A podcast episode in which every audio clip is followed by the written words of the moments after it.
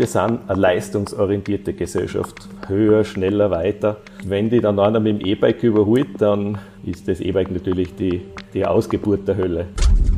Man schaut auf den Rahmen. Wie lässt sich diese Geschwindigkeit mit dem Menschen vereinbaren? Aha, okay, der hat ja einen Motor. Ich brauche das nicht, weil ich bremse so super, ich bin viel besser wie das ABS. Und rein technisch ist das einfach Blödsinn, weil kein Mensch kann so schnell reagieren wie dieses Computersystem.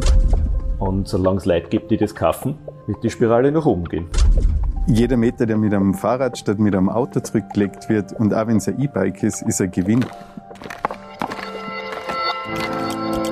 Alpenverein Basecamp, der Podcast des österreichischen Alpenvereins. Mit Themen der Höhe in die Tiefe gehen. Dieser Podcast wird Ihnen präsentiert von der Generali. Ja, willkommen zu einer neuen Episode des Alpenfreien Basecamp. Mein Name ist Flo Rudig und ich verstehe eines nicht. Immer mehr kaufen sich ein E-Bike, aber kaum ein anderes Sportgerät löst so viel Ärger aus und polarisiert dermaßen. Diese E-Bike-Radler können nichts, die kommen jetzt überall rauf, Nirgendwo hat man mehr seine Ruhe. Die Verkaufszahlen boomen. Der Absatz seit 2010 hat sich mehr als verzwölffacht. Aber die Frage bleibt, warum finden es dann so viele peinlich, wenn immer mehr damit fahren? Die Gäste heute im Alpenfreien Basecamp sind äh, gleich drei an der Zahl. Steffen Kandut. Er schreibt seit vielen Jahren über das Thema, unter anderem jahrelang den Tretlager-Blog, die Kolumne beim Standard, Vater dreier Kinder, lebt in Hall in Tirol und war schon teilweise auf touristischer Seite unterwegs, hat dann zum Journalismus umgeschult und besitzt selbst kein E-Mountainbike, aber ein E-Lastrad. Ist das richtig, Steffen? Ja, genau um das auch abzustecken äh, vorab.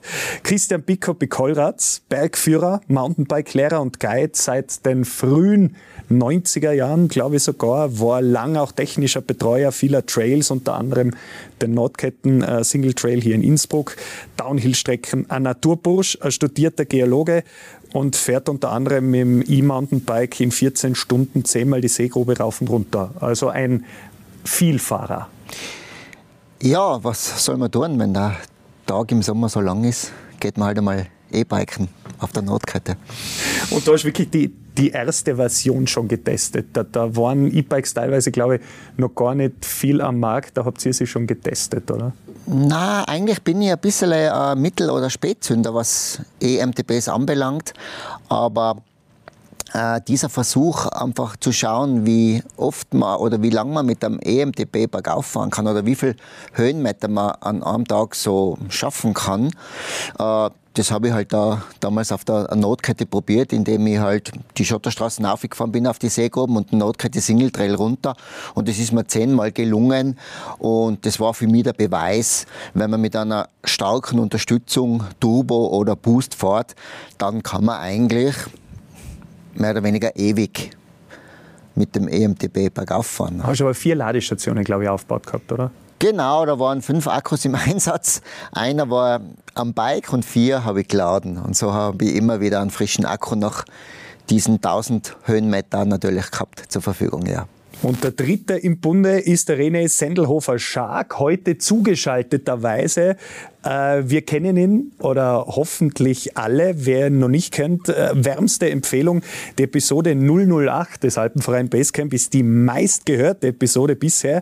Er ist der Mountainbike-Koordinator des Alpenvereins. Äh, wir haben damals schon übers Biken auf Österreichs Forstwegen diskutiert, das in den meisten Fällen illegal ist und in Folge 08 einige Antworten darauf erfolgen, warum das bei uns einer derartigen Gesetzeslage unterliegt. Und René, du kannst uns gut hören in der, in der Leitung und bist motiviert, äh, auch heute im Basecamp teilzunehmen. Ich bin in Graz, ich höre euch bestens in der Steiermark, im Nordkorea des Mountainbikens, wie wir es oft so gerne nennen. Weil bei euch alles verboten ist, oder? Kann man nirgends fahren. Offiziell. Genau so ist es. Unabhängig ob mit oder ohne Motor. In Episode 08 geht äh, das ganze Thema auf den Grund, warum das bei uns so ist und was mögliche Lösungen wären, das Ganze in die legale Ecke zu packen. Frage an alle drei. Warum polarisiert dieses Thema so? Warum ist es für so viele eine peinliche Geschichte, dieses Elektromountainbike, aber immer mehr fahren damit? Ja, Mountainbiken war, seit ich denken kann und schon viel früher, einfach aus eigener Kraft nur möglich. Radlfahren, der Antrieb war einfach der eigene Körper. Und plötzlich kommt da ein Motor ans Bike und alles wird leichter. Und ja, das stört viele. Wen stört es wirklich, Steffen? Also ist es der, der sich nicht leisten will oder kann, der äh, begehrt auf? Oder ist es dieses, das ist alles nicht mehr ehrlich, da den Berg rauf, da mu den muss man sich verdienen? Ähm, ich glaube, das ist kein neues Phänomen, nur beim E-Mountainbike. Dieses Phänomen hat es ja auch schon gegeben mit Scheibenbremsen, mit Dämpfungen. Ganz früher sind die ersten Rennradler auch noch mit Single Speed gefahren. Ähm, ich denke, das Fahrrad hat immer von der Innovation sozusagen gelebt und ist ein Gerät, das äh, Innovation angezogen hat und, und braucht. Und ähm, vielleicht ist das einfach ein bisschen ein Ausdruck einer, einer nicht so offenen Art zu denken, wenn man das so ablehnt, das E-Mountainbike, denke ich, weil meiner Erfahrung nach, wer es einmal ausprobiert hat, ähm, denkt anders als vorher, auch wenn er sehr viele Vorbehalte gehabt hat. Ich habe das nur, ich persönlich habe es noch nie anders erlebt, dass jemand, der sich dann mal draufgesetzt hat und es versucht hat, danach immer noch so ablehnend dagegen war. Ähm, und es ist ja nichts, äh, was was anderes ersetzt. Es ist eine Ergänzung meiner Meinung nach, etwas, das das ganze Spektrum Fahrrad erweitert. Aber wenn du sagst, weil die Scheibenbremse ist so ein gutes Beispiel, da war am Anfang, ja, das ist, das ist das moderne Zeug, so mehr oder weniger. Aber das war relativ rasch zu Ende, die Diskussion. Ja, das E-Mountainbike, das geht seit über einem Jahrzehnt galoppiert es dahin? Ich habe es nur jetzt äh, wieder beobachtet, weil ja jetzt beim E-Mountainbike die Innovation des ABS gerade wieder aktuell worden ist. Und ich habe da zwei Artikel jetzt drüber gemacht, glaube ich, bisher. Und da war auch dann die Kritik klar, ich brauche das nicht, weil ich bremse so super, ich bin viel besser wie das ABS. Und rein technisch ist das einfach Blödsinn, weil kein Mensch kann so schnell reagieren wie dieses Computersystem. Und äh, das sind Vorbehalte, die nicht auf Fakten basieren, meiner Meinung nach. Das ist eine emotionale Geschichte. Und der kann man halt wahrscheinlich nur mit Fakten und Erfahrung begegnen. René, das ist ja auch, das EMTB ist eigentlich entgegen des Statuts des Alpenvereins, wo es ja heißt, aus eigener Kraft den Naturraum erfahren und erleben. Findest du das Elektromountainbike jetzt cool oder ist es wie das Weihwasser für den Teufel. Die Welt ist zum Glück nicht ganz so schwarz-weiß, aber da waren, jetzt, da waren jetzt viele Fragen verpackt, vielleicht zwischendrin. Aber um nochmal anzuknüpfen an, an, an die zwei anderen, vielleicht wenn man nochmal einen Schritt zurück macht und das Ding von weiter außen betrachtet, äh, da gibt es so etwas, das nennt sich Problem des letzten Siedlers. Und wir haben das vor Jahrzehnten beim Sportklettern gehabt. Das wollte eigentlich auch keiner. Das ist ja, wer braucht denn das schon? Stellt jetzt keiner mehr in Frage. Wir haben das bei den Snowboardern gehabt. Die haben nicht mit dem Lift mitfahren dürfen. Braucht auch keiner, sind gefährlich, die bringen alle anderen um. Das kennen wir noch vielleicht. Jetzt haben wir es viele Jahre beim Mountainbiken gehabt. Und in Österreich ist das halt aufgrund der, der restriktiven Gesetzeslage halt ein heißes Thema, weil es halt nicht nur ums Biken selbst geht, sondern um Rahmenbedingungen. Und ich habe so ein bisschen das Gefühl, das E-Mountainbike hat jetzt als letzter Siedler äh, das Mountainbike abgelöst. Was schade ist, weil ich finde, dass wir da keine zwei, zwei Bikerinnen Klassengesellschaft etablieren sollten. Äh, ganz speziell bei uns im Alpenverein. Aber es ist natürlich, um zurückzukommen auf deine Frage des Ideals, Bergsport allein aus eigener Kraft ist nicht erfüllt. Und jetzt kann man natürlich sagen, Vereinssport ist auch Skifahren. Unsere Wanderer und Wanderinnen fahren mit dem Lift irgendwo auf ein Plateau, um dort eine schöne Zeit in der Natur zu genießen. Und wir, wir sind alle Bergsportler, wir wissen, dass wir Ausstiegshilfen gerne nutzen. Der Unterschied jetzt, glaube ich, warum es so polarisiert, ist, weil die tatsächliche Bewegung Motor unterstützt ist. Und der Steffen hat schon ein bisschen angesprochen, ich glaube, wir sind eine leistungsorientierte Gesellschaft. Höher, schneller, weiter. Und wenn die dann einer mit dem E-Bike überholt, dann ist das E-Bike natürlich die, die Ausgeburt der Hölle. Aber wer verlangt das? Also welchem Ideal hecheln wir da hinterher? Wer, wer verlangt es, dass jeder aus eigener Kraft anzukommen hat? Nur dann ist es quasi ein, eine edle Leistung. Ich glaube, dass es vor allem Menschen sind, die anderen oder auch sich selbst etwas beweisen müssen in dieser Sportart. Erst wenn du vielleicht das Alter oder einfach, ja, wenn du alt genug bist oder wenn du da drüber stehst, dass du anderen nichts beweisen musst, sondern einfach Spaß, Spaß an der Sache haben kannst, dann funktioniert für dich das EMTB. Sonst funktioniert es nicht, weil du, du hast es nicht zur Gänze aus eigener Leistung erbracht, den Gipfel oder die Almhütte, sondern es hat dir jemand etwas dabei geholfen, nämlich der Akku und der Motor. Und eben, solange man sich selber zum Beispiel was beweisen muss, mit einer bestimmten Zeit auf der Hütte sein, solange funktioniert es nicht. Und diese Kollegen von mir, die haben auch das EMTB dann eigentlich eher wieder beiseite geschoben oder nehmen es nur für Transportzwecke, aber nicht als Sportgerät, das Spaß macht. Ja. Äh, Steffen, bei dir geht es ja auch, wenn du drüber geschrieben hast oder schreibst, da geht es ab in den Kommentaren. wenn du einen Charakter, es ist immer schwer zu pauschalisieren, aber wenn du den ausmachen könntest, wer sind die größten Gegner und warum ist dieses Ideal so her? Warum ist es so ein hehres Ziel? Ich glaube, was man es ist natürlich schwer zu sagen, weil es anonym ist in dem Forum zum Beispiel auf Standard.at, wo ich da auch schreibe. Aber was ich mich traue zu wetten, ist, dass es großteils Männer sind. Männer über 30, 40. Und ähm, eh wie der Pico gesagt hat, ich glaube, das, das trifft sehr gut äh, Leute, die sich und anderen permanent was beweisen möchten, vor allem anderen.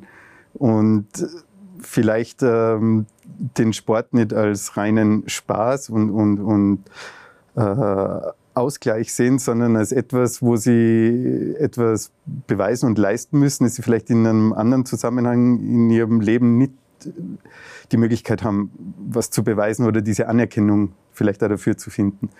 Wobei einen, einen positiven Effekt, äh, weil ich selber habe zum Beispiel kein EMTB, ich fahre sie gern und kriege dankenswerterweise immer wieder welche zum Testen. Aber wenn man eben ohne Motor unterwegs ist mittlerweile, das hat sich in den letzten Jahren sehr stark verändert, kriegt man jetzt unglaublich viel positiven Zuspruch plötzlich von Wanderern, der früher nicht da war. Da wird geklatscht, oder? Ich habe das gerade unlängst wieder erlebt. Auf der Taurer Alm war ich der Einzige ohne E-Bike. Und das ist dann sowas von äh, positiv erwähnt worden von Dritten. Das war sehr interessant zu beobachten. Kann irgendwer von euch drei, wenn er radeln geht, überhaupt nur den Blick davon lassen, ob einer eh unterwegs ist oder nicht? Also mir geht's so, man wird entweder überholt oder überholt und automatisch schaust du auf, schaut, auf den Rahmen. Genau, man schaut auf den Rahmen. Wie lässt sich diese Geschwindigkeit mit dem Menschen vereinbaren? Aha, okay, der hat ja einen Motor. Gell? Das geht gar nicht ohne, gell? Ja, das ist ihr Instinkt. Man schaut, ich glaube sogar der, der, zweite, spätestens der zweite Blick ist Richtung Tretlager, Motorbereich. Ja. Der erste auf den Schweiß. Der erste, ja, was weiß ich. Äh, Statur. Damen oder Herren? Nein. äh, ja, es ist ja so. Man, äh, man, man separiert ziemlich stark. Ja. Was mir aufgefallen ist, wenn man ohne E unterwegs ist, macht es nicht mittlerweile sogar ein bisschen freier im Kopf. Du musst da keinen Gedanken machen, wie weit komme ich noch, welche Route oder welche Runde ist noch drin. Mhm. Dass E dich etwas, etwas anbindet. Macht's definitiv. Also vielleicht, vielleicht noch vorher zu, zu wo, wo schaue ich hin, um zu entscheiden, wer damit was unterwegs ist. Es gibt zwei Situationen. Unterwegs schaue ich auf den Rahmen und wie der Pico sagt, passt, passt die Person zu der Geschwindigkeit, da kann man dann schon ganz gute Schätzungen abgeben. Äh, aber wenn man irgendwo dann oben angelangt ist und beobachtet, wer kommt, dann sieht man es meistens an der Farbe vom Kopf. Und es ist auch so ein Thema mit äh, äh, Menschen in gesunde Bewegung. es ist oft ein Irrglaube, dass gerade gerade im Mountainbike-Bereich, das kann ich halt ganz selten in einem Pulsbereich fahren, der mir jetzt zur Fettverbrennung oder für die Grundlagenausdauer was bringt. Und wenn die Leute glauben, sie tun sich was gut, wenn sie zwei Stunden mit 170 Puls bergauf fahren, dann sind sie halt auch am Holzweg. Und äh, da denke ich mir oft, äh, da wäre E-Bike gescheiter. Und das heißt nicht, dass man faul ist, sondern man kann es einfach äh, der Situation anpassen und genauso seine, seine gesunde Bewegung machen. So, und jetzt habe ich die Frage vergessen, Flo. ich mittlerweile auch. Mir ist aber eine weitere eingefallen, nämlich ob E-Bikes mehr Spuren hinterlassen in der Natur. Das wird immer wieder ins Treffen geführt. Äh, bergab glaube ich nicht. Bergauf kann ich mir vorstellen, dass wenn das Gelände sehr steil ist, wo vielleicht der normale Biker gar nicht mehr fahren kann und das Rad schiebt, wo man dann im ersten oder zweiten Gang im Turbo-Modus bergauf rotiert, dass dann äh, eine etwas größere Erosion äh, stattfindet. Mhm. Allerdings das Gros der Biker, die sich auf normalen Wegen, Schotterstraßen, offiziellen Single-Trails bewegt, da würde ich sagen, ist der Unterschied schwer aus, herauszufinden. Und René, was sind die Folgen, dass ich mit dem E-Mountainbike eben an Orte komme, die ich sonst nicht erreiche und da plötzlich in Bereiche reinfahre, die davor mit der reinen Muskelkraft und am Bike nicht erreichbar waren? Das ist aus meiner Sicht der Urban Legend, weil dort, wo ich bislang nicht mit dem Biobike hinkommen bin, da komme ich jetzt mit dem E-Mountainbike auch nicht hin. Ich komme vielleicht zu an Orte, an, an, an Almen, Hütten, wo auch immer, äh, wo man bislang auch ohne Motor hingefahren ist, kommen natürlich jetzt viel mehr Leute hin, wenn das ein attraktives Ziel ist. Aber diese Sorge vor fünf oder die war vielleicht schon vor zehn Jahren da, dass jetzt die letzten unberührten Flecken in unseren Alpen von E-Mountainbikern äh, massenhaft übervölkert werden, das ist nicht real. Und da, da kommt ein bisschen der Punkt ein mit, äh, das, das E-Mountainbike wird uns gerne als die eierlegende Wollmilchsau verkauft, aber im Endeffekt habe ich, habe ich wieder zusätzliche Abhängigkeit von dem Motor, von dem Akku, äh, das Gewicht. Wenn äh, eine Person mit 50 Kilo zum zehnten Mal ein 25 Kilo Radl über einen Weidezaun heben muss, dann ist da auch ein Ende am Gelände. Also es ist jetzt nicht so, dass ich plötzlich in Gegenden vorstoß, äh, wie Star Trek, äh, dass die, die vorher unberührt waren. Das ist, das ist auch nicht passiert. Da, wie uns ist da nichts bekannt. Und jetzt ist mir wieder eingefallen, die Frage vorher mit den Spuren. Äh, es, es gibt Dutzende Studien mittlerweile, die jetzt nicht speziell am E-Mountainbike durchgeführt waren, aber am Mountainbike. Und da ist einfach klar, wenn, wenn man den Sport richtig ausübt, im Sinne der Fahrtechnik bergab, keine blockierten Hinterräder, dann hat das nicht mehr Impact als Wandern. In sehr steilen Gelände gibt es sogar Untersuchungen, die sagen bergab, dass das Radl weniger Erosion verursacht, Bodenabtrag. Aber, und das ist der große Punkt, wenn es nicht richtig ausgeführt ist, und da kann man halt beim Radlfahren mehr schlecht machen als beim Wandern, dann ist der Impact halt schon sehr groß. Und wenn man jetzt sagt, okay, mit dem E-Mountainbike kommen ganz viele Ungeübte ins Gelände, äh, kann das passieren. Aus meiner Sicht ebenfalls äh, äh, ein Thema, das nicht real ist. Und ich frage mich dann immer, äh, um wen sorgen sich die Gegner wirklich? Weil es heißt ja oft so viel Leid im Gelände und die stürzen, die tun sie weh. Aber sorgt man sich wirklich darum, dass sie jemand nicht weh tut? Oder will man einfach nur die Leute nicht auf jetzt die Wegen haben? Wenn ich da was ergänzen darf zu dem Thema Spuren hinterlassen, ähm, ich glaube nämlich auch, wie der René sagt, äh, dieses Extrem, dass Leute an, an Punkte kommen oder hinfahren, wo sie vorher nicht waren, das trifft nicht zu. Das überwiegende Gros der E-Biker sind Leute, die mal jetzt eben auf Forstwegen sich im eher niederen Bereich zu Almen bewegen. Und wenn wir dann über Spuren reden, wenn man sich anschaut, wie viel Wanderer bisher mit ihrem Pkw zu Parkplätze gefahren sind, die es dort stehen lassen und dann raufwandern zur Alm und wie viele Leute da jetzt von daheim aus mit dem E-Bike starten, dann sollte man mal überlegen, welche Spuren jetzt weniger hinterlassen werden dadurch, weil ein bummvoller oder übervoller Parkplatz irgendwo in einem beliebten Wandergebiet ist jetzt nicht unbedingt etwas Erstrebenswertes und wenn da das E-Bike helfen kann zu entflechten und vielleicht den, diesen Nutzungsdruck ein bisschen zu reduzieren, dann ist das schon wieder ein positiver Effekt, würde ich sagen. Ist bei dir auch so, gell, Pico? Also die Touren, die du vielleicht mit dem Auto angefahren bist, um dann auf den Berg zu gehen, machst du vornehmlich mit dem E-Bike. Ja, und, und nicht nur die privaten Touren, sondern ich arbeite ja sehr viel eben als, als Geologe und Trailbauer im Gelände am Berg und ich habe einen großen, schweren, stinkenden Pickup daheim und ich brauche ihn immer seltener, weil ich einfach zur Arbeitsstätte, wenn einmal das Werkzeug vor Ort ist, sehr oft mit dem E-Bike fahren kann. Und das ist nicht nur environmentally friendly, sondern das ist, auch lukrativer. Ich spare mir damit auch Geld und ja, meine, meine Arbeit wird effektiver. Mhm. Weil es der René zuerst schon angesprochen hat, wie du führst ja auch Gruppen. Wie stellen sich äh, die Radler, die jetzt aufs E-Bike wechseln, an? Weil bei den Unfallzahlen sieht man schon einen Anstieg, allerdings muss man den gleichsetzen mit dem Anstieg der Verkaufszahlen, da muss man schon wieder relativieren. Was man aber zum Beispiel sehr gut sieht, ist, dass gerade ab einem gewissen Alter, also ab 65 Jahren, das Unfallrisiko bei ähm, E Radl nach oben geht? Naja, ich glaube, das ist einfach der Tatsache geschuldet, dass du, dass es hinauffahren zur Hütte leichter wird, einfacher wird als ohne Motor und aber das Bergabfahren gleich anspruchsvoll ist wie mit einem normalen Mountainbike. Und viele, die vielleicht äh, gar nicht mehr raufkommen werden auf die Alm, die kommen jetzt rauf, was eine super Sache ist. Und die merken gar nicht äh, den schottrigen Untergrund mit, mit, mit, mit einem guten E-Bike, Full Suspension und guten Rafen, fährt es da tadellos hinauf. Aber beim Hinunterfahren nutzt mir ja der Motor Nüsse und somit brauche ich einfach ja, ich brauche halt eine gewisse Fahrtechnik, um sicher bergab zu kommen. Man, heutige Scheinbremsen, die sind recht brachial, haben eine hohe Bremskraft und da kann es gleich mal sein, dass man einen Bremsfehler macht und dann das Vorderrad zum Beispiel blockiert und wegrutscht und man auf der Schnauze liegt. Also da ist schon eine gewisse Gefahr.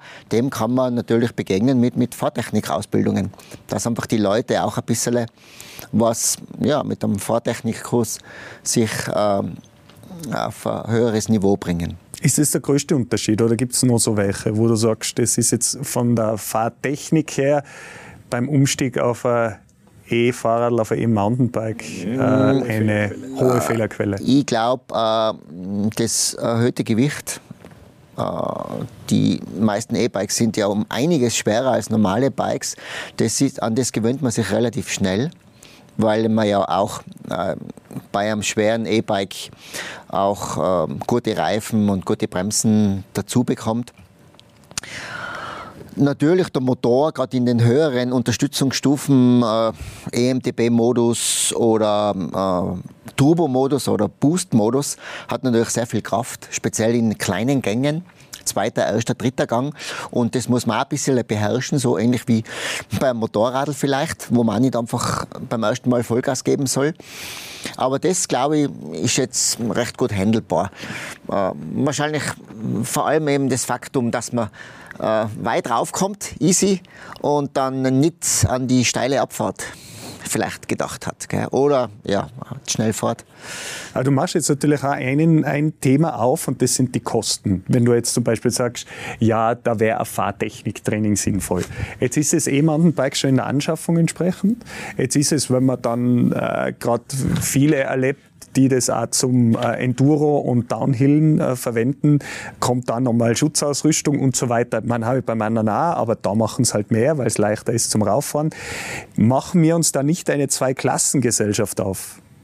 Mm, wenn manche jetzt die Wasserfahrtechniktraining besucht haben und die anderen. Wenn du eben immer mehr, es wird immer teurer Und jetzt können sie im Prinzip immer weniger leisten, aber ich bräuchte sie eigentlich, Ja. um den Spaß zu haben, um sicher zu fahren, um gut ausgerüstet zu sein, müsste ich eigentlich die Investition machen. Das hat meiner Meinung nach nichts mit dem EMTB zu tun, weil auch Mountainbiker würde, also dem einen oder dem anderen Mountainbiker würde ein Fahrtechniktraining gut tun, weil einfach grundsätzlich mit einer besseren Fahrtechnik der Sport mehr Spaß macht und sicherer ist. Also man schlagt zwei Fliegen mit einer Klappe. Also ich kann das jedem nur empfehlen. Viele fahren herum wie die äh, ersten Menschen und, und ja, dabei wäre Mountainbiken so viel spaßiger, äh, spannender und sicherer, wenn man mit ein bisschen einer höheren Fahrtechnik das Gerät äh, benutzen würde.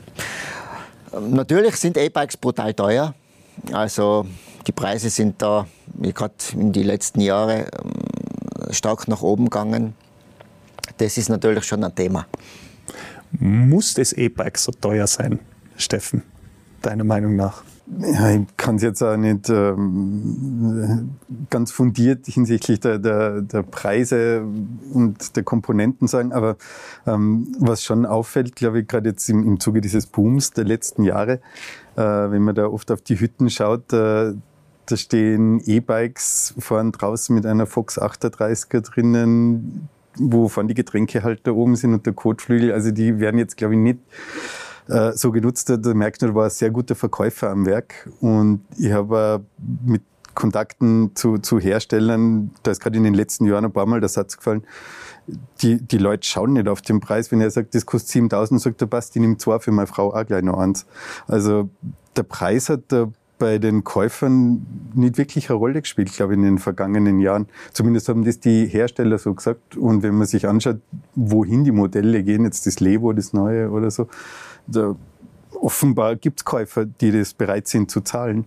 Und es gibt ja durchaus auch wieder Modelle, die am unteren Preissegment sind, aber es ist schon ein bisschen ein Statussymbol, glaube ich. Man will da nicht mit dem günstigen Hardtail-Einsteigermodell daherkommen. Nein, man will dann äh, Full Suspension Enduro, auch wenn man damit nur alle drei Wochen auf die nächste Alma für Bier fährt.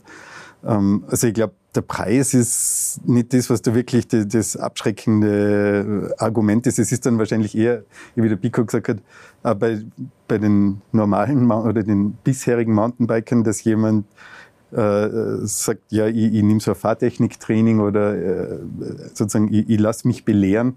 Äh, das dürften dann vielleicht dieselben Leute sein, die eben äh, oder derselbe Schlag, der, der sich durch E-Biker irgendwie gedemütigt fühlt, dass man das nicht will oder nicht eingestehen will, dass man auch dazulernen könnte oder sich da äh, einmal eine Trainerstunde oder sowas leistet.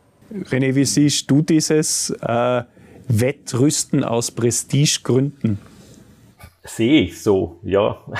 Aber das ist halt eine ganz individuelle Geschichte. Inwiefern man da einwirken kann, ist natürlich ein großes Fragezeichen. Es ist ein freier Markt, Angebot und Nachfrage. Ich bin vor kurzem durch ein Einkaufszentrum gegangen, da war so ein kleiner Werbestand von KTM mit äh, Motocross. Ich kenne mich gar nicht aus, ich hab nicht einmal einen A-Schein, aber da ist so ein Ding gestanden, das ausschaut wie bei der Rallye Dakar und das hat 12.000 Euro gekostet. Ein Motorradl, wenn man sich vorstellt, was da alles dran ist, äh, dann weiß ich, dass äh, jetzt gar nicht das teuerste, sondern ich sage einmal, das überdurchschnittlich teure Bike genauso viel kostet. Und jetzt, wenn man das Material, die Menge des Materials auf, auf so einen Haufen schlichtet, dann muss man sich die Frage stellen, äh, wie ist das gerechtfertigt? Aber es kostet ja nicht nur das E-Mountainbike so viel. Es kosten ja die High-Level Biobikes genau so 10.000 Euro und aufwärts. Und solange es Leute gibt, die das kaufen, wird die Spirale nach oben gehen. Pico aus der Praxis, wenn ich Gelegenheitsfahrer bin. Ich fahre auf Almen, ich fahre einmal die Woche, am Wochenende, vielleicht einmal zweimal. Was brauche ich wirklich?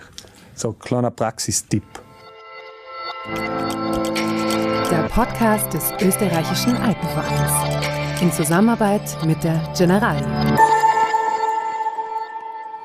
Ja, das ist jetzt ein bisschen subjektiv. Ich würde aber auf jeden Fall ein Full Suspension Bike empfehlen, weil ich dadurch mehr Sicherheit habe durch die Federung, die mir einfach Schläge nimmt. Braucht ein holpriger Schotterweg sein oder Bremsrippeln vor einer Kurve auf einer Schotterstraße. Mehr Sicherheit und mehr Komfort. Weniger Vibrationen, weniger Schläge sind auch gut für, für jederlei Körper. Ganz egal, was für ein Alter. Ist einfach feiner, wenn alles ein bisschen wach ist. Gell? So wie einfach äh, fahren im, im halben Meter tiefen Pulver mehr Spaß macht. Mir zumindest äh, als auf der harten Piste. So ist einfach ein, ein vollgefedertes Mountainbike einfach sicherer und, und spaßiger. Gute Bremsen. Äh, ja, bei den Motoren, beim Vorwerk, beim Rahmen, bei den Federelementen, bei den Federgabeln, Lenker, Vorbau, auch Schaltung, da kann man nicht mehr viel falsch machen. Da sind eigentlich, da ist durchwegs eine hohe Qualität da. Auch bei den günstigeren Gruppen von Shimano oder SRAM. Also da würde ich, muss man auf keinen Fall sehr tief in die, in die Tasche greifen. Natürlich sind die Bikes grundsätzlich recht hochpreisig, aber man kann eigentlich oft das günstigste aus einer Edition nehmen und das funktioniert genauso. Das heißt, wo sind wir da preislich ungefähr bei so einem Anwendungsgebiet?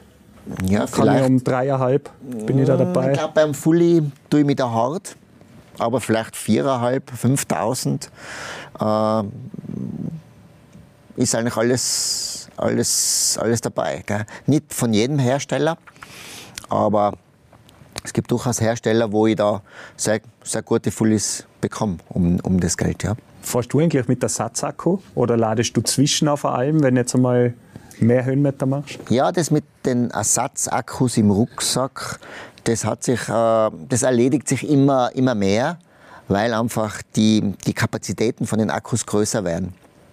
Das hat angefangen mit 500 Wattstunden Akkus vor 6, 7, 8 Jahren. Dann 625, mittlerweile sind wir bei 750 bei, bei sehr vielen Herstellern. Das heißt, meine Reichweite ist einfach jetzt auch schon sehr groß. Ich komme da mit schon sehr weit und kann bei 90 Prozent von meinen Touren auf einen Ersatzakku verzichten. Das ist einfach besser geworden und Wenn es nicht reicht, dann schaue ich mit der Unterstützungsstufe, dass es trotzdem reicht, indem ich einfach mit weniger Unterstützung fahre, also dass weniger Strom fließt und ich weiterkomme. Und wenn es irgendeine mm, brutales Unternehmung, äh, brutale Unternehmung ist, dann nehme ich vielleicht dann doch einen Ersatzakku mit, aber eher selten mittlerweile. schon ich eigentlich den Akku mehr, wenn ich härter dreht oder reagiert die Sensorik dann eher so, dass sie zusätzlich unterstützt? Das frage ich mich immer. wenn ich Akku schonend Ja, fahren will. Du meinst äh, weniger Batteriesparend, ja? Äh, das ist eine gute Geschichte. So, dass auch in einer hohen Unterstützungsstufe der Motor wenig Strom verbraucht, da müsstest du wirklich über, über, sein, über seinen Drehzahlbereich drüber gehen. Gell? Weil dann kommt er nicht mehr mit. Äh, er kann die nicht mehr unterstützen, weil du einfach brutal eingedreht Aber das ist ja nicht der Fall.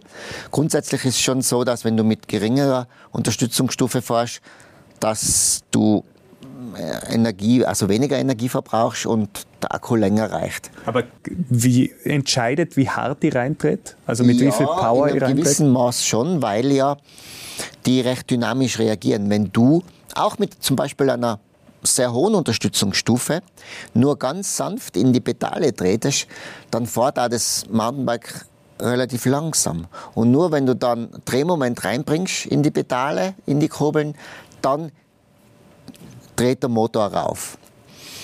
Das ist alles sehr, die Sensorik ist sehr ausgeklügelt und sensibel. Und Was braucht weniger Batterie? weniger Batterie braucht natürlich so gesehen, das ist eine gute Frage, kann ich da eigentlich nicht beantworten. Ich habe es mir selber, ich bin spekulieren. selbst testen ja. nicht herausgefunden. Jetzt habe ich geglaubt. Ja, Okay. vielleicht war es das wer anderer von uns. René, hast du mal gerechnet? Ich habe schon viel gerechnet, aber das noch nicht. Ne? Aber Steffen, du hast ja noch kein EMTB. Nein. Warum? Ähm, ich fahre sie zwar gern, aber ich bin jemand, der gern eben bei die für mich ist äh, mehr Unabhängigkeit, wenn ich kein EMTB habe, weil eben es sind doch mit dem Akku und mit dem Laden, das sind doch immer Sachen, die man mitbedenken muss, wenn man fährt. Und ähm, bin, ich denke, wenn ich jetzt ein Testbike habe und dann überlege ich schon immer bei den Touren, wie weit komme ich damit, reicht mir da der Akku und so weiter. Und wenn ich so jetzt privat fahre, habe ich es einfach lieber ohne Akku und ähm, ja, ich, ich mag die, die Herausforderung gern, äh, ob ich das schaffe, da auf oder nicht. Und ich habe das eben jedes Jahr wieder beim Anfang der Saison, wenn ich immer wieder meine Passagen habe, wo ich weiß, okay, das schauen wir und dann schaffe ich es wieder nicht, muss ich nochmal schieben, dann beim nächsten Mal schaffe ich es vielleicht. Der Bettelwurf-Eck ist für mich immer so ein Ding, sobald ich das schaffe, passt, bin ich fit für die Saison. Ähm, und ähm, durch das, die Leute, mit ich fahre, das hat auch mit dem Freundeskreis zu tun, äh, sind eigentlich alle ohne E Mountainbike unterwegs. Und äh, es ist jetzt zwar einer dabei, der hat eins, der passt sich jetzt immer unserer Geschwindigkeit an, aber es ist schon, ähm, ich finde, ich fühle mich freier ohne E-Mountainbike, muss ich sagen, noch. Äh, wobei, wie gesagt, ich, ich, ich habe immer wieder welche zum Testen daheim, praktischerweise. Und dann ist oftmals gerade zum, zum Beispiel, was ich dann merke, die Entscheidung, ob ich dann nochmal gehe nach einem langen Tag oder wenn ich jetzt nicht viel Zeit habe, dann habe ich bei mir selber beobachtet, wenn ich ein E-Mountainbike daheim habe, gehe ich mehr biken, wie wenn ich kein E-Mountainbike daheim habe. Das ist mir bei mir selber sehr deutlich aufgefallen, weil dann, wenn man mal ein bisschen müde oder abgeschlagen ist und diese, dieses bisschen Motivation anfehlt, ah, gehe jetzt noch aus oder nicht, wenn, wenn unten ein E-Mountainbike steht, ja, ja sicher, ich fahre mal schnell noch eine Runde, das, der eine Trail oder zwei gehen sich aus und dann ist man eh erst wieder ein, zwei Stunden unterwegs, weil es einfach echt Spaß macht. Weil Turbo geht immer. Turbo geht Bei immer. jeder Motivationsstufe.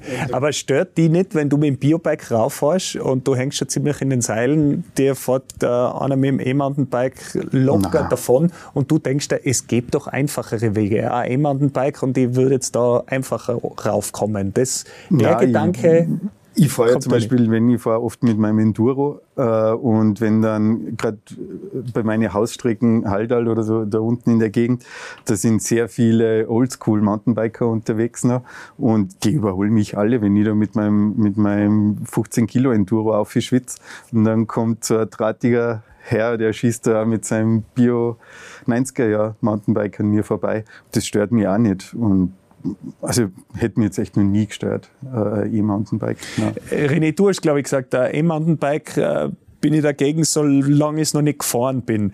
Jetzt, wenn gerade auch Kinder die Möglichkeit haben, ein E-Mountainbike zu fahren, da will ja dann kaum ein Kind noch ein Biobike geschenkt bekommen. Uncool von den Eltern. Ja, du, das ist eh meistens eine Frage des, des Kontostandes, oder? Aber da bin ich, da bin ich noch ein bisschen skeptisch, um ehrlich zu sein. Also, ich habe selbst den Burm, der wird jetzt in Kürze fünf Jahre, der ist äh, gerade am WUM 3 unterwegs und eigentlich schon fast ein bisschen zu groß dafür. Jetzt haben wir auch am überlegen, was wir kaufen. Es ist aber uns völlig klar, dass kein E-Bike wird. Äh, ich bin noch nicht ganz dahinter gekommen, warum. Muss ich mal in mich gehen. Aber ich habe so ein bisschen das Gefühl, den, den Kindern mitzugeben, dass man sich für gewisse Dinge einfach anzustrengen hat und dass das auch schön ist, wenn man dann was erreicht hat, wenn man sich da eine steile Auffahrt blockt hat, dann steht man oben und hat es geschafft. Ich habe ja selbst ein E-Mountainbike, ja. Also es ist jetzt nicht so, dass ich da das ablehne. Bei Kindern bin ich da noch skeptisch. Das heißt, da geht es dann doch wieder um den Wert, es aus eigener Kraft geschafft zu haben.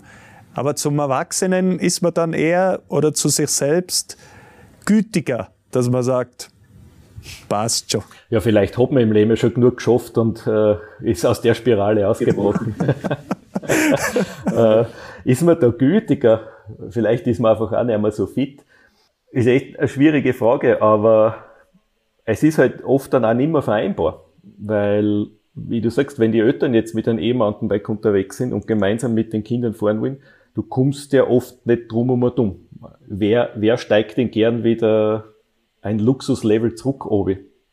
Also die Eltern werden dann in den wenigsten Fällen aufs Biobike steigen, wenn sie überhaupt noch eins haben, um dann äh, mit dem Kind Radl fahren zu können. Das heißt, der Griff wird eher so sein, dass man dem Kind ein E-Mountainbike kauft, um dann wieder gemeinsam unterwegs zu sein. Äh, ist etwas, das in den nächsten Jahren sicher noch äh, ganz stark werden wird äh, im Handel. Wie siehst du das, Bickhop? Welchem Alter würdest du es empfehlen? Naja, ich, ich empfehle jetzt gar nichts. Ich kann nur sagen, was bei unserer Familie daheim steht. Na, wir sind einfach jahrelang mit unseren Kindern radeln gewesen und meine Frau und ich sind mit den E-Bikes gefahren und die Kinder sind mit den normalen Bikes gefahren. Wir haben sie dann abgeschleppt. Man kann ja das easy machen. Äh, und damit wir, was weiß ich, irgendwo zu einer lässigen Abfahrt kommen. Und mir hat das Ganze irgendwie recht, mir ist das sinnlos vorgekommen. Und wir haben uns dann, wir haben auch ziemlich herum äh, und haben dann schließlich vor mehr als einem Jahr schon für beide Kinder ein E-Bike gekauft. Und ja, jetzt fahre ich mit meinem Buben, der ist acht, fahre ich schnell am Abend noch da irgendwo auf und ein Wegele an.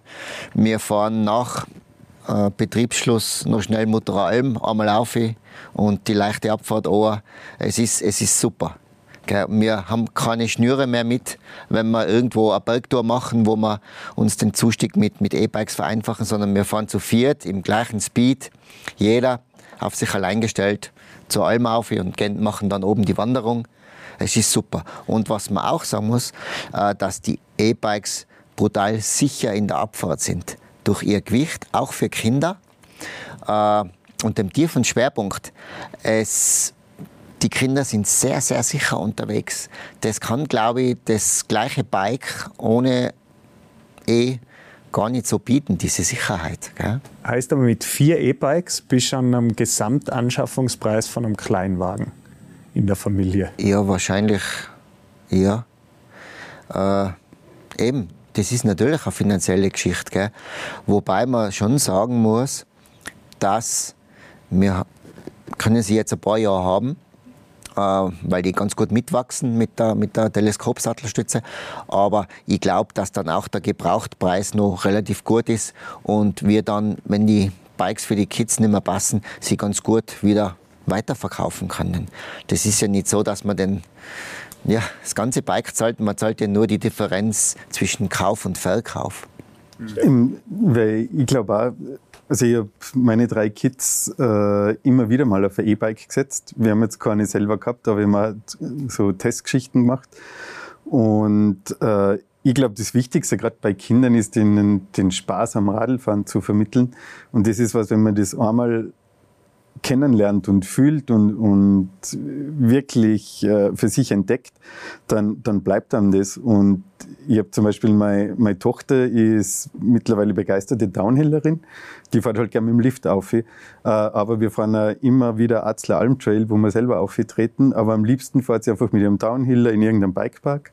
Der Jüngste, tut gern momentan nur bergab fahren und fährt halt auch Atzler Alm mit der Hungerburgbahn oder äh, so, so weit und schieben dann ein bisschen auf. Und der Mittlere, der hat sich vom Mountainbiken dann ganz verabschiedet, mit dem durch Reiseradeln. Wir sind letztes Jahr durch Österreich gefahren, heuer fahren wir nach Holland auf im August. Der hat sich selber Reiseradl aufgebaut. Aber die haben alle immer wieder E-Biken dann und haben einfach einen mega Spaß dran gehabt. Aber das wäre nie so gewesen, dass sie dann gesagt haben, sie wollen nie wieder mit einem normalen Rad fahren. Das ist einfach eine Spielart vom Radfahren, die super ist für gewisse Einsatzzwecke. Ich war mit meinem Jüngsten, wo er sieben oder acht war, auf dem Geschnitzer Tribulaun mit einem E-Bike. Der wäre da nie aufgekommen mit einem normalen Radl würde ich halt, glaube ich, nicht schaffen kann. Aber das sind so Sachen, die, die, die kann man ja einfach ich finde, man sollte es nicht so absolut sehen. Es ist, es ist eine Spielart und eine Ergänzung, die man für sich nutzen kann oder nicht, wie man mag. Aber ich würde es weder verteufeln noch absolut als das Einzige sehen. Wenn du da jetzt alle Argumente äh, zusammenfasst und da immer wieder liest, gibt es irgendein Argument, wo du, das du findest, wo du dann sagst, ja, da haben sie recht. Drum ist das Thema so polarisierend. Weil wenn man sich das jetzt anhört, in aller, in aller Vielfalt, eben, solange man nicht schwarz-weiß blickt, sondern sich wirklich die Argumente anhört, dann kommt man irgendwann zu dem Punkt, wo man selber entscheidet. Aber ich würde jetzt nicht zu dem Punkt kommen, wo es mich aufregt. Also mir regt es weder auf, wenn jemand fürs Biobike noch fürs E-Mountainbike. Äh, wo wo, wo gibt es das Argument, wo du sagst, ja, zu Recht und deswegen polarisiert es. Deswegen allein, wenn ich jemanden Bike in die Schlagzeile gebe, weiß ich, es kommt die Lawine. Warum? Also was ist da dieser eine Punkt? Also ein Punkt, den ich nachvollziehen kann, meinst du? Ja. Na, ganz ehrlich, ich kann es nicht nachvollziehen, weil es ist meine Wahrnehmung nach dasselbe, wenn die Leute früher gesagt haben, Downhillen ist kein Sport, weil da fährt man nur bergab. Wer einmal Downhill gefahren ist, weiß, das ist meistens anstrengend wie bergauffahren. Äh, und genauso, wenn jemand sagt, E-Biken ist kein Sport, na, das, das stimmt einfach nicht. Äh, und ich finde, gerade für die, die Vielzahl von Leuten, die jetzt Radfahren, die das sonst nicht tun würden, ist das schon mega viel Sport. Und die Leute, die wirklich dieses extreme Leistungsdenken haben, ja, die fahren eh mit ihrem Biobike oder powern sich irgendwo aus. Drum glaube ich, dass dieses große Gegenargument einfach ein emotionales ist, aber es gibt kein faktenbasiertes, wo ich sage, das kann ich nachvollziehen. Es gibt nur eine emotionale Ablehnung dagegen, meiner Meinung nach. Und stört einen von euch drei, dass die Almen deswegen voller sind oder auch äh, Winkel und Ecken, die bisher einem selbst vorbehalten werden, jetzt von mehreren erreichbar ist? Stört das wen von euch? Grundsätzlich nicht. Äh, ich muss gestehen, dass ich über jeden froh bin, der sich bewegt, weil die Alternative bei den meisten ist natürlich, dass sie daheim sitzen. Ja, ganz überspitzt natürlich. Und natürlich kann man auch sagen, ja, sie könnten ja auch auf ein Biobike sich setzen. Ja, macht aber keiner. Die Entwicklung ist da und die muss man einfach einmal akzeptieren.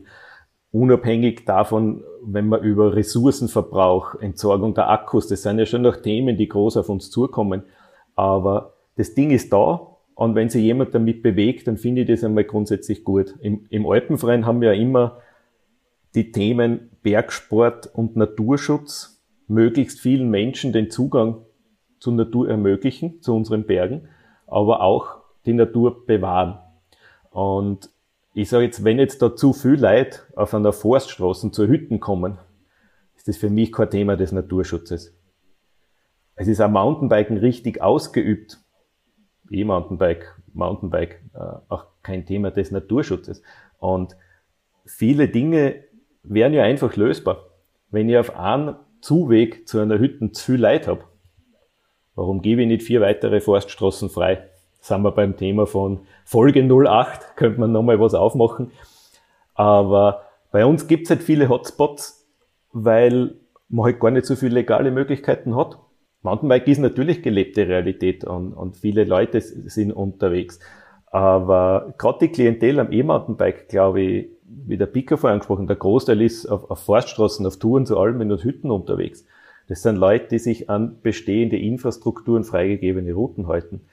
Und wenn man das auf einer so einer Route zu viel ist, äh, dann muss ich vielleicht zehn weitere freigeben. Wäre jetzt so ganz ein plakativer Ansatz. Also mir persönlich ist es nicht für und ich glaube, dass es auch ein Problem ist, das sie vielleicht selber regelt. Wenn es jemanden wo zu viel ist, kann man ja woanders hinfahren. Warum hat der Alpenverein so lang fürs Positionspapier für E-Mountainbike gebraucht? Weil wir eben nicht nur Bergsportverein, sondern auch Naturschutzorganisation sind und es hinsichtlich Ressourcenverbrauch, äh, Entsorgung der Akkus und ganz allgemein die Frage, braucht man es, gestellt worden ist. Und bei braucht man es geht es ja nicht nur darum, ob ich jetzt ein E-Mountainbike kaufe. Da geht's ja im allgemeinen Bergsport darum, brauche ich die neue Gore-Tex Jacken heuer, weil sie eine schönere Farbe hat als die letztes Jahr.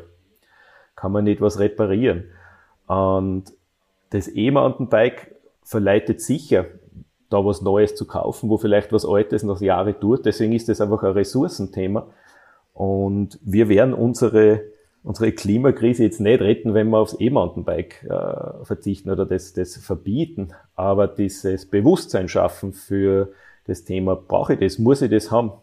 Oder ist das jetzt ein Trend, dem ich jetzt gerade folge und dann steht die Kisten äh, zehn Jahre im Keller? Aber wenn das Mountainbike äh, im Idealfall ein Auto ersetzt, das E-Mountainbike in diesem Fall, ja, für einen positiveren Impact kann ich ja nicht haben. Gibt es Leute, denen ihr E-Bike nicht empfehlen würdet? Also vorausgesetzt, man ist sportlich unterwegs. Ich finde, dass sehr, sehr viele Gründe dafür sprechen, fürs E-Bike und wenige dagegen. Allerdings ist es immer eine individuelle Entscheidung. Ich habe auch nicht nur ein E-Bike, sondern ich habe mehrere verschiedene Mountainbikes. Ich habe einen Downhiller und ein klassisch, klassisches Enduro-Bike und ich habe auch ein Light IMTB, wo der Motor weniger stark ist, aber auch das Gesamtgewicht vom Bike um einiges weniger ist als die starken E-Bikes. Also äh, es, es, gibt, es gibt äh, der, der, der Radsport, der Mountainbikesport ist so mannigfaltig, es gibt so viele Nuancen und, und, und Varianten und vieles ist so toll. Äh, das, das auf eines zu begrenzen, ist, finde ich, äh, zu wenig. Gell? Und der Downhiller, warum soll der sich ein E-Bike kaufen? Ja, auch der soll sich ein E-Bike kaufen, weil im Training das E-Bike sehr, sehr gut ist, weil man die Belastung sehr gut steuern kann. Und oft eben, wie der René schon gesagt hat, die Belastung ja beim, beim klassischen Mountainbiken einfach zu hoch ist, gerade in Regenerationsphasen. Eine EMTB-Runde geht aber dann schon. Gell? Also es hat extrem viele positive äh, Gründe, auf ein E-Bike zu steigen. Ja. Äh, würdest du es irgendwem nicht empfehlen? Mhm. Na, ich denke, äh, gerade E-Bikes sind eben dazu geeignet, äh, den, den Spaß am Radfahren zu wecken bei Leuten, die vielleicht das noch überhaupt nicht für sich in Erwägung gezogen haben.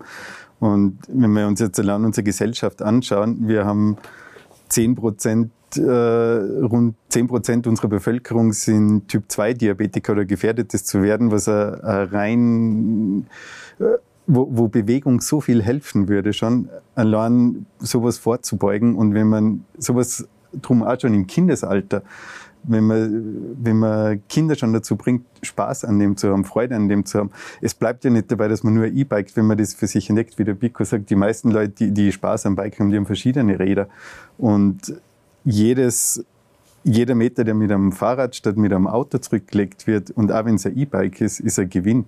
Weil es gibt Natürlich ist da ein Akku drin, aber der Lutz Schäffer hat das mal ganz gut aufgeschlüsselt. Äh, ein E-Bike-Akku ist bis zu 200 Mal effektiver wie ein Auto-Akku.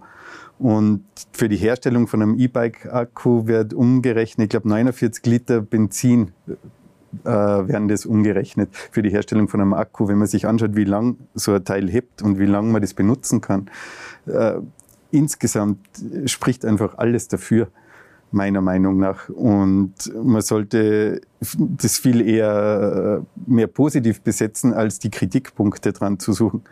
Gibt sicher einige, aber für mich überwiegen einfach die, die positiven Effekte von einem E-Bike in, in jeder Hinsicht. Kurze Frage, in Tirol gibt es sowas wie eine E-Bike-WM für alle, für jedermann, jeder Frau, Anfang September in Ischgl. Braucht sowas oder ist es ein Marketing-Gag? Ich ich glaube, das ist ein Marketing-Gag, aber es gibt ja mittlerweile einen E-Bike-Weltcup, glaube ich, einen ganz offiziellen. Und ein E-Bike, es gibt ja die offizielle UCI E-Bike-WM mittlerweile. Warum nicht? Es gibt ja Formel 1 und Rallye-Sport. Die haben alle einen Motor, denke ich. Mhm. Und eine Frage noch äh, zu guter Letzt. Wo seht ihr, wo diese Entwicklung hingeht? Wir haben es zuerst von der Ladekapazität der Akkus schon erlebt. Wir haben äh, im Pico, der jetzt aussitzt und sagt, selbst in der Einsteigerklasse preismäßig sind Komponenten drauf, die mittlerweile wirklich nicht mehr mm, äh, zu kritisieren sind. Wo seht ihr, wird jetzt in den nächsten Jahren die Entwicklung noch ansetzen? Ja, ich habe es eh schon erwähnt. Äh, ein starker Trend zurzeit sind diese leichten EMTBs, also wo ein schwächerer, kleinerer, leichterer Motor eingebaut wird in Kombination mit, der braucht dann weniger Strom, also auch mit, in Kombination mit kleineren Akkus. Äh, die Kombination, die drückt dann das Gewicht um mehrere Kilogramm. Sprich, vom Handling her werden, werden diese Bikes leichter. Und ich sehe die also ungefähr zwischen den normalen E-Bikes und den analogen Bio-Bikes, irgendwo dazwischen und da auch vielleicht die Klientel. Also jemand, der bis jetzt sich nicht drüber traut hat über ähm, E-Bike, weil es ihm zum Beispiel zu schwer ist, der findet dort vielleicht sein richtiges Bike. Das, er ist damit dann immer noch doppelt so schnell als ohne E, aber halt nicht mehr ganz so schnell wie mit dem Full-Size EMTP. Aber sicher, die boomen zurzeit und, und, und die werden auch wieder ganz eine, ganz eine große Käuferschaft finden. Wird ja, sonst mit der Kapazität noch nach oben gehen? Jetzt sind wir bei 750 das ist schwer zu sagen. Wie gesagt, auch für mich reicht der 750er für boah, 90 Prozent der Touren. Gell? Mittlerweile, man muss sich das überlegen, man schleppt ja dann auch mehr Gewicht äh, mit. Und ob die, für die zwei, drei Touren, wo man mehr Kapazität braucht, ob man da unbedingt dann grundsätzlich einen, einen noch größeren Akku will, ist dann die Frage. Ja? Wie bei den E-Autos. Da stellt sich diese Frage auch bei der Akkukapazität ich glaube, das, das passt schon sehr gut und es gibt dann solche Piggyback-Akkus, so kleine Zusatzakkus, die nicht viel wiegen, die man da im Bereich vom Flaschenhalter dann noch draufklicken kann, die dann die Range erhöhen. Sowas ist auch keine schlechte Idee. Ich glaube, dass wir da schon ziemlich weit oben sind. Aber in Richtung äh, leichter ist sicher noch einige Luft nach oben. Ja. Seht ihr noch Entwicklungsschritte Steffen also was ich jetzt persönlich eben gesehen habe, war diese, die, diese neue Generation ABS, die es jetzt gibt. Die kann, glaube ich, schon noch sehr hilfreich sein, gerade für dieses Bergabfahren. Wir haben das da ausprobiert mit denen, das funktioniert mittlerweile echt so gut, man kriegt nicht einmal mehr das Hinterrad hoch. Also diese klassischen Überschlag- oder Wegrutschunfälle, dass das Vorderrad ausbricht, könnten damit echt drastisch reduziert werden, glaube ich. Das kann da schon sehr viel mehr Sicherheit bringen. Und dadurch auch ein bisschen die, vielleicht die, die Scheu nehmen, das mal auszuprobieren oder für sich zu versuchen. Ich glaube, es sind so diese technischen, technische Innovationen wird sicher noch einige geben. Und ich glaube, jetzt geht es halt vor allem auf die, die Elektronik, also auf diese digitale Schiene. Da wird viel passieren, was diese Bikes alles noch können. Vielleicht gerade, ich meine, das ist eh schon oft geredet werden im Gesundheitsbereich, dass man sich da ein bisschen mehr noch einsetzt, wirklich als jetzt Heilbehelf unter Anführungsstrichen, aber gerade in, in, in, zu Therapiezwecken oder eben um äh, Leute hinzuführen zu dem Sport, die jetzt mit normalen Bikes sich dann auch schwerer tun würden. Mhm. Und René, gehen irgendwelche Wege seit Episode 008 und dem, der heutigen Replik mehr auf für uns Mountainbiker und E-Mountainbiker? Siehst du da ein Entwicklungspotenzial, das mittlerweile vielleicht in Ansätzen genützt wird, dass man nicht mehr nur illegal unterwegs sein muss, wenn man Österreichs Forststraßen befährt? Ich denke, es wird uns helfen, ja, weil durch das E-Mountainbike kommen halt einfach mehr Menschen in Bewegung. Es gibt mehr Mountainbikerinnen und Mountainbiker. Und mit der Zahl wächst halt natürlich auch der Druck. Und wir wissen ja mittlerweile, Mountainbiken ist gekommen, um zu bleiben. Es ist die zweithäufigste Sportart bei uns im Alpenverein. Wie viel Leute das in Österreich aussehen, nur Zahl aus 2015, laut von den österreichischen Bundesforsten, da waren es 13 Prozent der Bevölkerung fährt regelmäßig mit dem Mountainbike. Das ist jetzt wahrscheinlich das Doppelte. Also es ist ja nicht mehr aufzuhalten. Und ich denke, also wohin die Entwicklung geht, technisch vom, vom E-Mountainbike, wenn ich das wüsste, äh, dann würde ich eine Karriere als Orakel hinlegen. Aber mein große Hoffnung oder mein Wunsch wäre halt, dass, dass, dass, wie der Steffen sagt, dass es einmal eine einen Perspektivenwechsel gibt, dass man Mountainbiken, E-Mountainbiken nicht so als abgekapselte Sportart am Berg äh, für die Spaßgesellschaft sieht, sondern als große Chance, da einen Beitrag zu leisten, zur Mobilitätswende beizutragen. Einfach mehr Menschen in gesunde, und das ist ganz wichtig, in gesunde Bewegung zu bringen. Und summa summarum, glaube ich, würde uns das im Gesundheitswesen äh, viel Geld sparen. Und da sehe ich jetzt die Chance, dass sie was bewegt. Tut sie aktuell was? Ich sage einmal vorsichtig, jein. Aber ob das aufs EMTB zurückzuführen ist, wissen wir nicht. Aber es ist Bewegung im Spiel, auch äh, auf höchster Ebene in Österreich. Der Alpenverein ist ja da jetzt überall involviert. Wir haben uns in diese Themen auch rein reklamiert. Wir haben viele Jahre Know-how. Wir haben einen großen Vertrauensvorschuss bei vielen Stakeholdern, bei unseren Lebensraumpartnern vor Ort, weil wir halt auch Naturschutzorganisation sind und uns für den Erhalt einsetzen. Und ich glaube, wir können da jetzt aktiv etwas bewegen, um zukünftig mehr legale Infrastruktur haben. Und wenn noch mehr Leute am Radl sitzen, dann brauchen wir die einfach, um die alle bedienen zu können. Sehr salbungsvolle Worte zum Schluss. Vielen herzlichen Dank für die Zuschaltung. Alles Gute nach Graz und äh, danke euch beiden. War eine sehr spannende Diskussion. Danke. Gerne. Danke, Flo.